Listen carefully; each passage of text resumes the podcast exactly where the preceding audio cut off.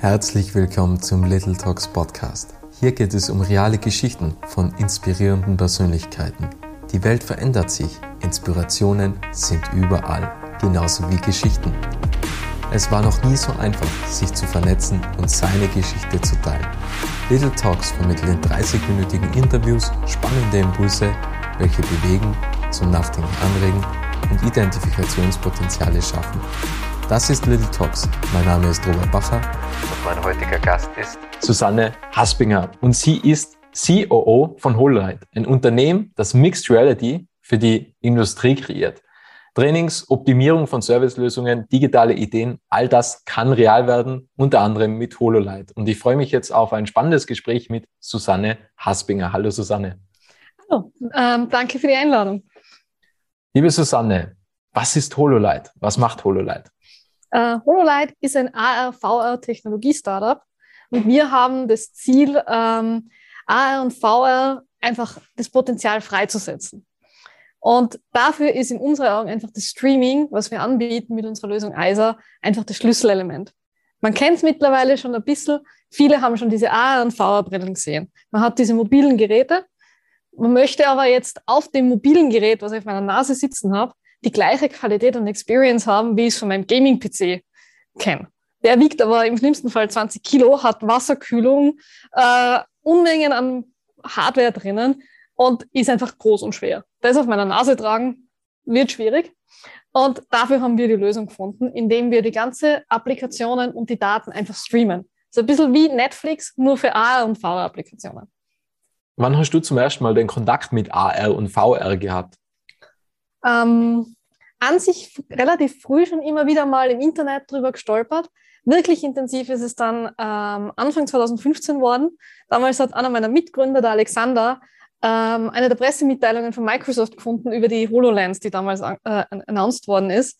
Und da haben wir eigentlich dann direkt im ersten Schritt, wo wir es gelesen haben, gesagt, okay, das ist es, da wollen wir was machen damit.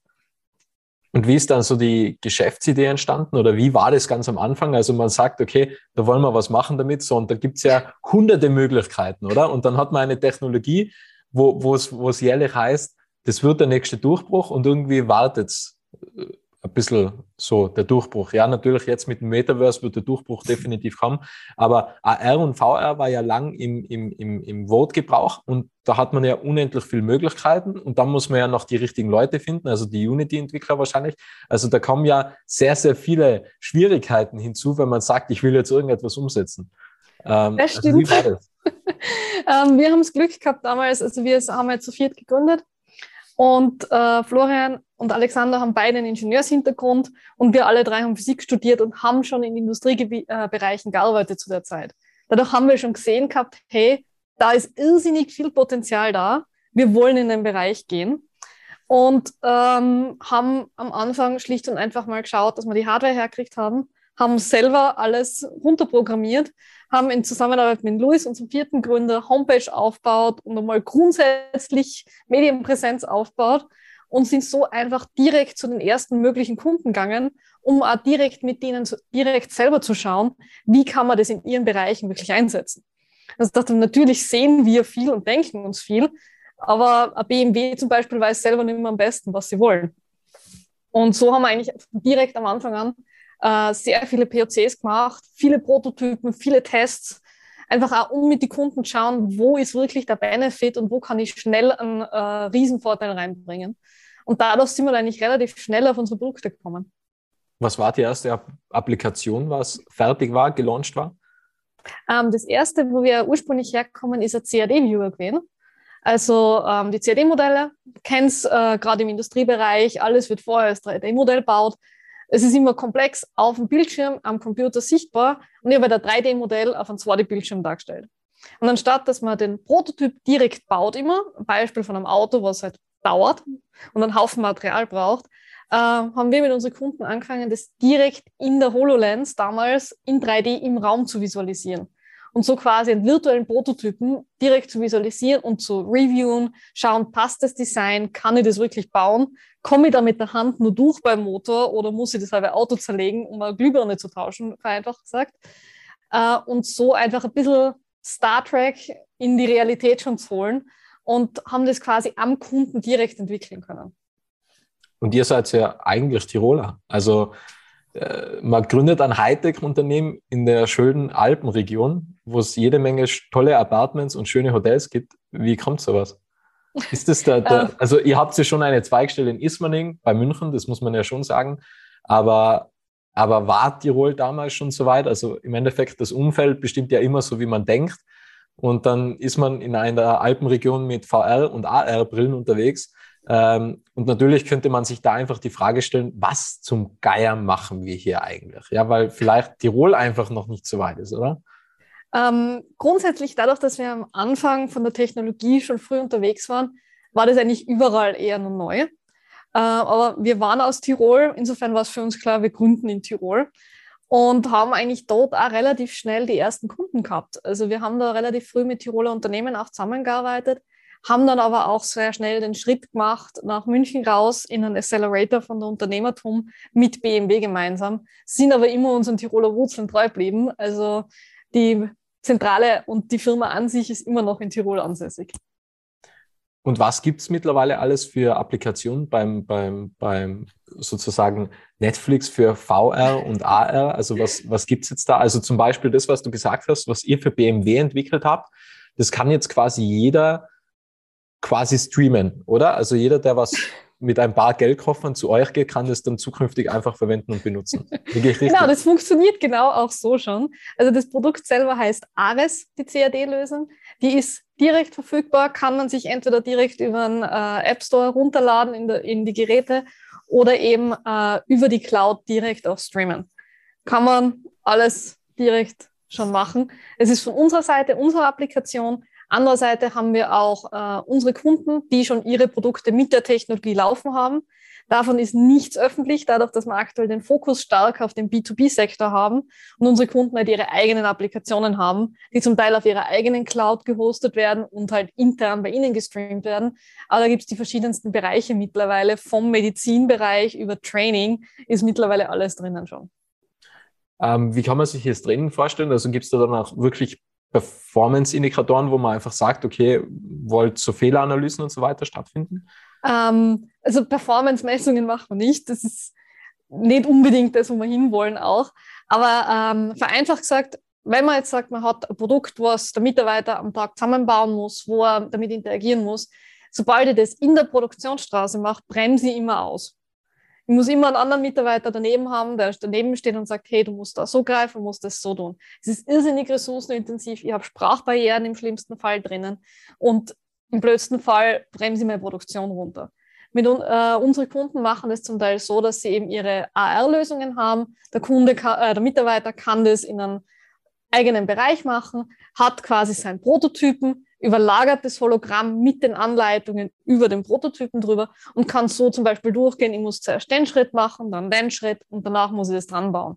Und so quasi in Ruhe sich mit dem Ganzen vertraut machen und wenn er dann in die reale Umgebung kommt, schon einmal was Vertrautes finden. Und einen Stift habt ihr ja auch rausgebracht, oder?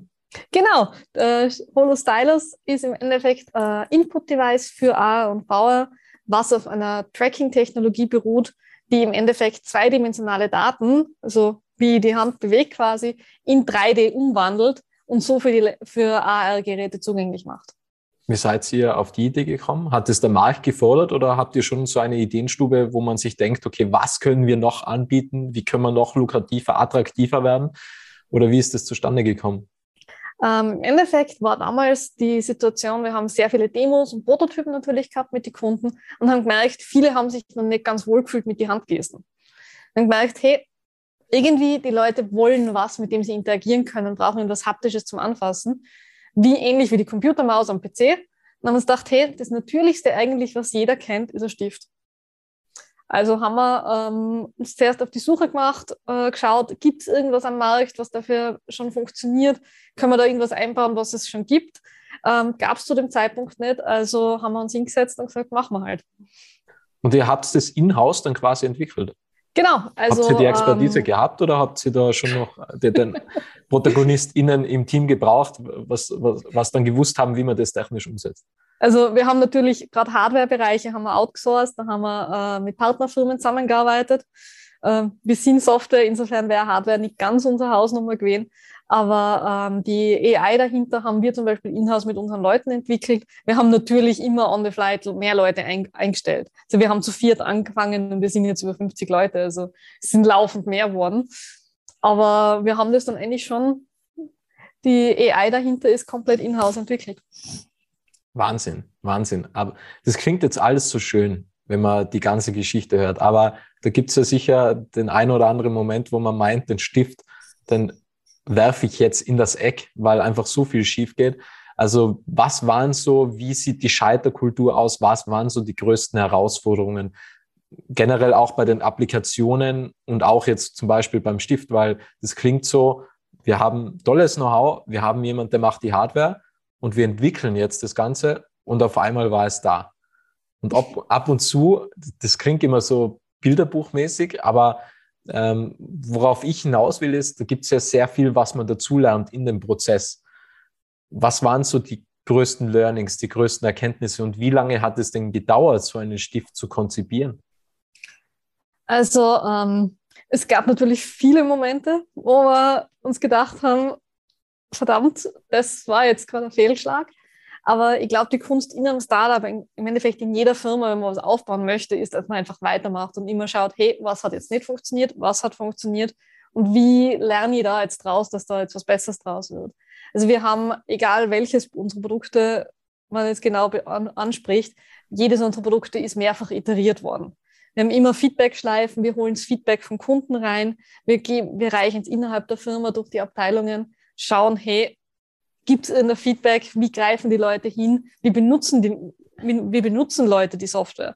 Ja, wenn nur weil wir uns denken, hey, das UI ergibt in der Reihenfolge Sinn, der erste Kunde greift rein, sucht den Button, findet ihn nicht, weil er ganz woanders vermutet. Also wir haben das in der immer sehr im Austausch gewesen und haben dadurch einfach immer wieder unsere Produkte iteriert. Also gerade die Kunden vom Anfang haben sehr, sehr viele unterschiedliche Versionen unserer Software gesehen, äh, haben uns da aber auch sehr viel Feedback gegeben. Interiert, das heißt, ihr arbeitet mit Agile. Natürlich. Aber wart ihr immer Agile oder auch mal Waterfall? Ähm, anfangs war es eher so ein Modell, es muss funktionieren, wir schauen, wo wir hinkommen. also kein wirklich dediziertes Modell, äh, aber in dem Schritt, wo wir Leute eingestellt haben, wo wir das Team wirklich gezielt aufgebaut haben, haben wir natürlich den Agile Work Ansatz natürlich reingebracht und so das Ganze, die Arbeitskultur auch aufbaut. Wie gelang die Transformation damals? Ah. Auch schwierig wahrscheinlich, weil man muss ja alle Mitarbeiter mitnehmen und dann kommt ja schon eigentlich, das, ich glaube, das muss man sich einfach bewusst werden oder so sehe ich es zumindest, wenn man dann eine neue Arbeitsmethode implementiert, dann ist, oder wenn man Agile implementiert, dann kann es sein, dass ja diese Startup-Kultur einfach weggeht oder flöten geht ähm, wo man vorher halt einfach Dinge umgesetzt hat und auf einmal ist man halt ein Unternehmen, was wirklich Prozesse hat. Und man hat quasi nicht mehr diese freiheitslebende Kultur, oder? Also ich so, glaube, das ist schwieriges. Grundsätzlich bis zu einem gewissen Punkt bleibt die Startup-Kultur nicht immer drinnen. Also wir haben die Prozesse natürlich so angepasst, wie sie für uns passen. Und das ist ein fließender Übergang gewesen. Die größte Umstellung, was für uns am Anfang war, waren die ersten Mitarbeiter, die wir eingestellt haben. Vorher, wir waren halt ein junges Gründerteam, wir sind zu viert im Tech Founders gesessen, damals in unserem Accelerator-Büro oder vorher noch an unserem Küchentisch. Und dann waren die ersten Mitarbeiter da. Und dann haben wir erst einmal rausfinden müssen, wie übergeben wir Arbeit, wie teilen wir die Arbeit wirklich auf. Weil unter uns ging das alles auf Zuruf. Und da haben wir halt Schritt für Schritt die Strukturen auch aufbauen müssen, in Abstimmung mit unseren Mitarbeitern. Haben da aber das Glück gehabt, dass wir relativ früh gute Mitarbeiter gefunden haben, die auch selber ihre Strukturen einbaut haben. Aber dadurch ist das alles fließend entstanden. Das war nie dieser harte Cut, wo wir gesagt haben, Montag gibt es Kultur A und Dienstag haben wir Kultur B, sondern wir haben das alles eigentlich, es ist natürlich gewachsen in der Hinsicht. Und wie ist es euch mit Mitarbeiterfindung gegangen? Weil ihr habt wahrscheinlich hauptsächlich Unity-Entwickler, nehme ich an, oder? Wir haben mittlerweile viele verschiedene Bereiche von Entwicklern. Natürlich auch Unity-Entwickler, C-Sharp ist alles drinnen, was man findet man mittlerweile nicht alles bei uns. Ähm, ist leider immer wieder schwierig, gute Leute zu finden. Wir haben jetzt ein groß, relativ großes Team mit vielen wirklich gute Leute. Ähm, ist auch einer der Vorteile von Standort in München. Äh, die TU München hat sehr viele Abgänge mit Informatik und Software Development. Aber natürlich, es ist immer ein Kampf, da aktuell gute Leute zu finden. Und wir sind auch aktuell wieder auf der Suche nach neuen Mitarbeitern. Würdet ihr sagen, dass ihr ein attraktiver Arbeitgeber seid? Weil ich glaube, dass das schon aufgrund des Launches von Mark Zuckerberg, glaube ich, ist da schon nochmal die Nachfrage an Developern weltweit eigentlich gestiegen, oder? Ähm, wahrscheinlich schon, ja. Also die Nachfrage nach Softwareentwicklern ist generell einfach groß. Es ist ein Riesenbereich, der viel Potenzial hat. Aber zumindest so das Feedback, was ich von unseren Leuten kriege, sind wir ein sehr attraktiver Arbeitgeber. Insofern kann man das, glaube ich, schon sagen. Sehr schön, sehr schön. Ähm, was ich mich auch gefragt habe, ist, jetzt arbeitet ihr auch zum Beispiel mit Konzernen zusammen, wie BMW beispielsweise, und ihr seid aber trotzdem ein Startup. Wie gebt ihr dem Konzern die Sicherheit, dass es euch morgen und übermorgen und nächste Woche noch gibt? Weil Konzerne sind ja doch schon sicherheitsbedacht in der Entscheidung, vermute ich, oder die Erfahrungen habe ich gemacht. Und dann ist es natürlich schwierig, wenn man hingeht als Startup und sagt, okay, wir haben, wir haben eine Lösung, wir sind ein Startup, dann schwankt schon ein wenig die Unsicherheit mit, oder? Ähm, es kommt darauf an. Also gerade große Konzerne wie BMW haben einfach auch schon den Drang gesehen und entwickelt, dass sie mit innovativen Startups zusammenarbeiten und wollen und müssen den Schritt auch gehen bis zu einem gewissen Punkt. Und wir haben von unserer Seite eigentlich immer sehr offen mit unseren Partnern und Kunden kommuniziert also es war immer klar, wir sind ein Startup, wir sind venture-based, also wir sind Investoren finanziert. Ähm, es war aber auch nie ein Problem. Also wir haben immer mit offenen Karten gespielt in der Hinsicht, haben äh, sehr direkte und offene Kommunikation mit ihnen gehabt, haben auch die Roadmaps mit ihnen abgestimmt, natürlich bei Großkunden. Und dadurch war da immer eine sehr, großes Vertra äh, sehr große Vertrauensbasis dabei. Und mittlerweile haben wir den Vorteil, es gibt uns doch schon seit einem Zeitel. Wir sind mittlerweile gut finanziert, wir sind gut aufgestellt. Ähm, da ist mittlerweile auch das Vertrauen da. Hätte man das auch Eigenkapital finanziert umsetzen können? Ähm, wenn man das Eigenkapital hätte, ja. Wir okay. waren Studenten, insofern war das jetzt nicht unbedingt so das große Thema. Ja, ich verstehe, ich verstehe. Aber ihr wart jetzt am Anfang quasi aber nicht Investoren getrieben, oder? Also ihr habt ja quasi ab Tag 1 vielleicht von Friends and Families, aber. Also wir haben äh, relativ früh am Anfang einen Business Angel mit reingeholt aus Tirol, ähm, der uns da unterstützt hat, der an die Idee geglaubt hat. Aber es war eigentlich relativ früh klar, dass wir Investoren basiert arbeiten müssen, einfach weil der Technologiebereich es geht nicht ohne Investoren eigentlich fast. Es ist zu lange Entwicklungszeiten, gerade am Anfang. Meine, wir haben 2015 angefangen, wir haben jetzt 2022. Äh, mittlerweile haben wir super Produkte, die bei Kunden eigentlich serienmäßig auch eingesetzt werden und die ausgerollt sind zum Teil sogar schon. Aber es ist ein langer Weg und ohne Investoren hat man nicht die Reichweite auch. Du wirkst jetzt sehr gelassen im Gespräch, sehr entspannt. Und da sitzen Investoren im Rücken. Wie, wie kann man da so gelassen sein? Weil die Investoren haben ja schon ein gewisses, gewisses Ziel, das ist ja deren Geschäft sozusagen, Unternehmen so voranzutreiben, dass sie profitabel, profitabel sind. Und da hat man ja dann schon einen gewissen Druck.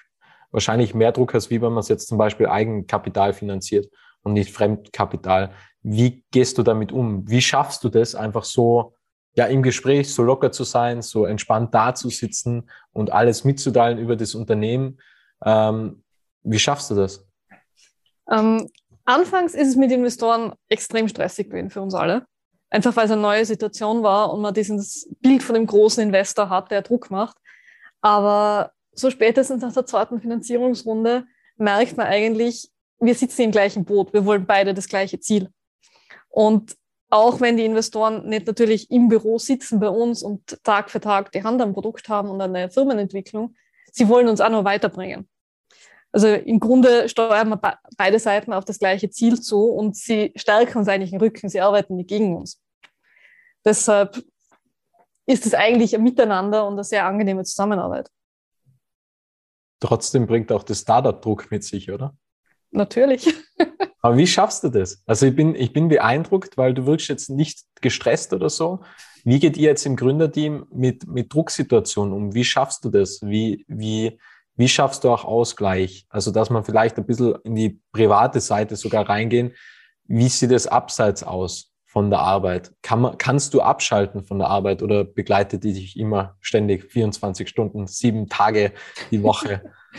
Also gerade im Gründerteam, dadurch, dass wir sehr eng befreundetes Gründungsteam sind, also der Florian und ich sind verheiratet, äh, der Alexander ist einer unserer engsten Freunde, gleich wie der Luis. Also es ist mehr Familie eigentlich für uns, die Firma mittlerweile.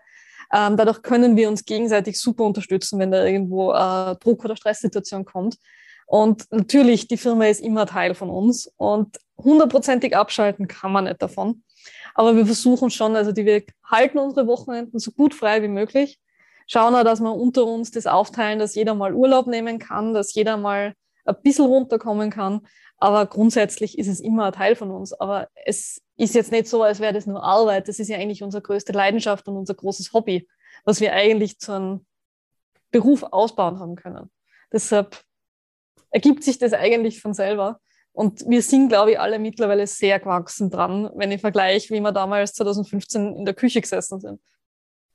Habt ihr damals auch sieben Tage durchgearbeitet? Weil, weil das machen ja schon viele Startups. Also vielleicht kennst du ja auch die, die Startup-Szene ein wenig in Tirol, Swarm Analytics zum Beispiel, was im KI-Bereich sind. Der Michael, der hat ja, hat ja nur durchgearbeitet und irgendwann hat er gesagt, das war jetzt zu viel, jetzt gibt es einmal Ausgleich, ja, wo er sich wirklich mal die Wochenende freigenommen hat.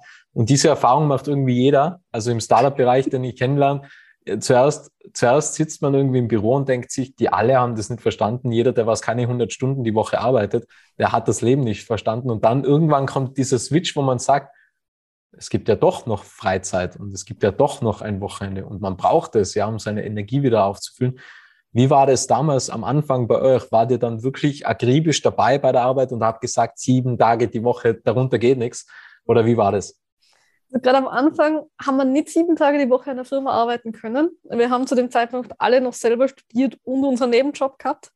Also wir haben uns da noch, äh, wir haben da quasi noch auf drei Hochzeiten gleichzeitig tanzt, haben dann aber Schritt für Schritt die anderen Sachen runterfahren können. Also wir haben dann gesagt, hey, äh, Uni, Studium, äh, Masterabschluss, den stellen wir jetzt mal hinten an. Die Firma hat jetzt Vorrang und als wir unseren Business Angel dann an Bord geholt haben, haben wir dann auch die Nebenjobs Schritt für Schritt reduzieren können und so mehr und mehr in die Firma reingehen können. Natürlich war dann erstmal sieben Tage die Woche Firma, Vollgas, natürlich volle Motivation drinnen bei jedem von uns. Aber wir haben dann relativ schnell gemerkt, ähm, dadurch, dass wir alle immer Auge aufeinander gehabt haben, wenn, wenn der erste gemerkt hat, hoppala, der Kollege ist gerade ein bisschen angeschlagen und überarbeitet, dann haben wir uns auch bewusst bremst und gesagt, hey, morgen nehmen wir einen Tag auf, schlafen mal aus, jeder macht was für sich und es entwickelt sich dann einfach auch in der Gruppe. Würdest du sagen, dass so ein Kollektiv aus, aus vier Freunden beziehungsweise ein Ehepaar und zwei, zwei Freunden, dass das immer funktioniert? Weil ich glaube, je mehr dabei sind im Gründerteam, desto schwieriger kann es werden, oder? Es kommt auf die Gruppe drauf an, glaube ich. Also ich würde mit der Runde, wie wir gegründet haben, immer wieder gründen. Einfach, es ist äh, Basis da, wo ich weiß, da kann ich mich blind drauf verlassen. Wir können auf Zuruf miteinander arbeiten und ich weiß, wenn ich um drei in der frühen Kollegen anrufe, die erste Frage ist, was ist passiert, was braucht man? Ähm, dementsprechend, es kommt wirklich auf die Leute drauf an. Man kann sie auch mit anderen Kollegen natürlich bis aufs Fleisch zerstreiten. Es kann aber auch mit fünf Leuten perfekt funktionieren. Das ist immer eine individuelle Sache, glaube ich. Was mich als Person an dir interessieren würde, ist, was kann man denn von dir lernen? Wo sagst du, okay, das sind deine besonderen Stärken. Jetzt hast du doch einiges miterlebt. Ihr habt 50 Mitarbeiter, ihr habt eine Zweistelle vom Business Angel bis hin zu den Investoren. Ähm, hast du ja schon einiges erlebt, Studium, Nebenjob, Startup. Was kann man von dir lernen? Ich glaube, mein großes Talent auch in der Firma ist es, dass ich die Ruhe bewahre und relativ leicht mit du dabei, Dinge zu organisieren und zu strukturieren. Also gerade in Situationen, wo es chaotisch wird, was in einem Startup schneller mal passieren kann, bin ich gut drin, nur alle Fäden wieder so zu oben, dass wir alle in die gleiche Richtung ziehen und einmal sagen, hey, einmal tief durchatmen, jetzt sortieren wir es zuerst mal, dann überlegen wir uns, wie wir da wieder rauskommen und dann ziehen wir den Karren wieder aus dem Dreck raus. Würdest du sagen, dass, dass die Ruhe bewahren, dass das mit der Zeit einfach einfacher wird, je mehr Leute das es sind? Weil ich glaube, dass wahrscheinlich, dass man nicht sagen kann, wenn man jetzt 50 Mitarbeiter hat, ist es 50 mal so schwer, als wie wenn man jetzt nur einen Mitarbeiter hat. Also ich glaube, da gibt es halt immer wieder so Stufen oder wo so Unruhen reinkommt. Aber mit der Zeit wird es leichter oder wird es schwieriger? es wird mit der Zeit routinierter. Also, ja. Also man sieht mit der Zeit natürlich immer mehr Dinge und äh, je mehr das Team wächst, desto mehr hat man seine Teamstrukturen. Und wir haben auch ähm, Teamleads, die ihre Gruppen wieder leiten, wo ich mich auch wieder blind drauf verlassen kann. Wenn ich sage, hey, wir brauchen Produkt XY, die und die Anpassung, das brennt gerade, dann weiß ich, das passt, wenn er sagt, hey, hast du an dem Tag.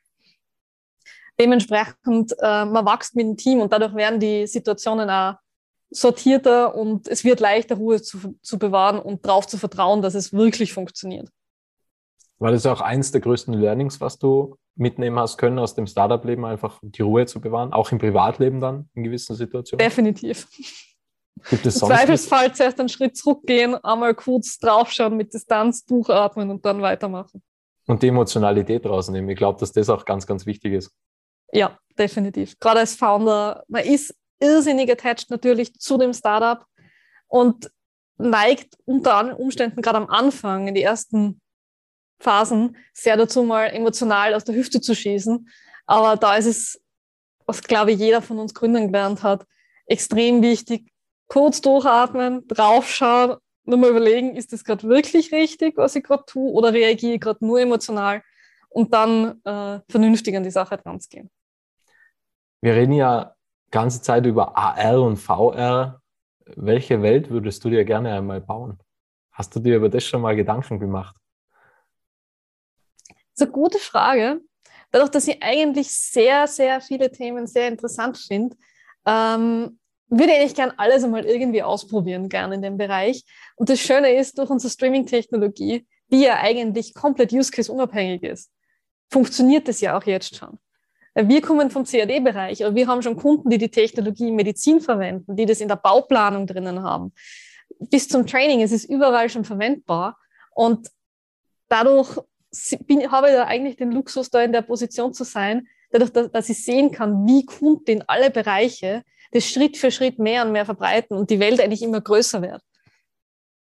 Wenn die Welt größer wird, gab es schon mal einen, einen Glaubenssatz, den was du früher hattest, was jetzt gar nicht mehr existiert, weil du siehst, es ist alles möglich? Ich war eigentlich von Anfang an davon überzeugt, dass es alles irgendwie möglich ist. Deshalb glaube ich, habe ich jetzt eigentlich keinen Glaubenssatz, den ich seitdem abgelegt habe. Aber ich glaube, das ist eine der Stärken in dem Gründerteam, die wir haben, dass wir einfach gesagt haben, hey, es ist nicht bewiesen, dass es nicht machbar ist, also muss es funktionieren.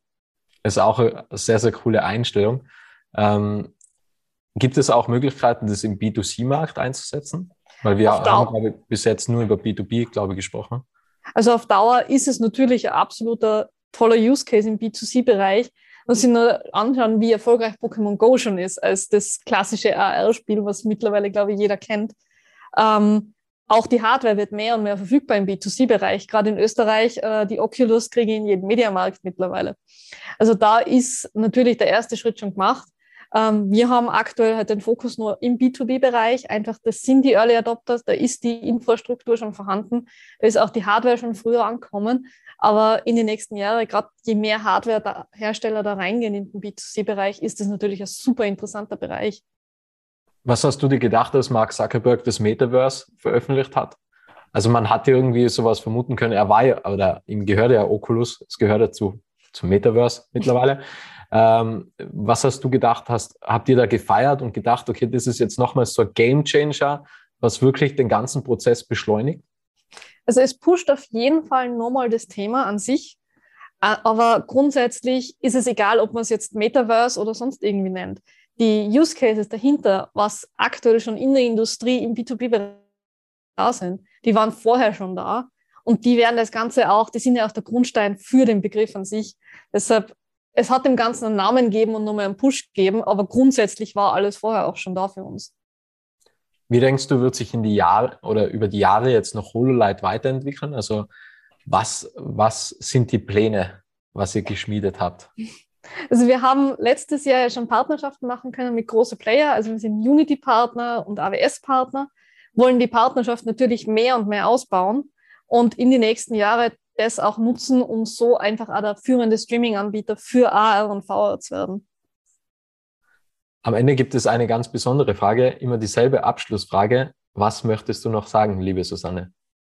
Ich hoffe, dass äh, ihr ein paar Fragen beantworten habt können. Und wenn jemand das von deinen Zuseher, äh, Zuhörer hört und sich denkt, hey, ARV, das klingt richtig cool, bitte einfach nicht, nicht schüchtern sein, einfach kontaktieren, sowohl für Projekte oder zum Mitarbeiten. Wir suchen gute Leute und wir sind froh über jeden, der uns kontaktiert.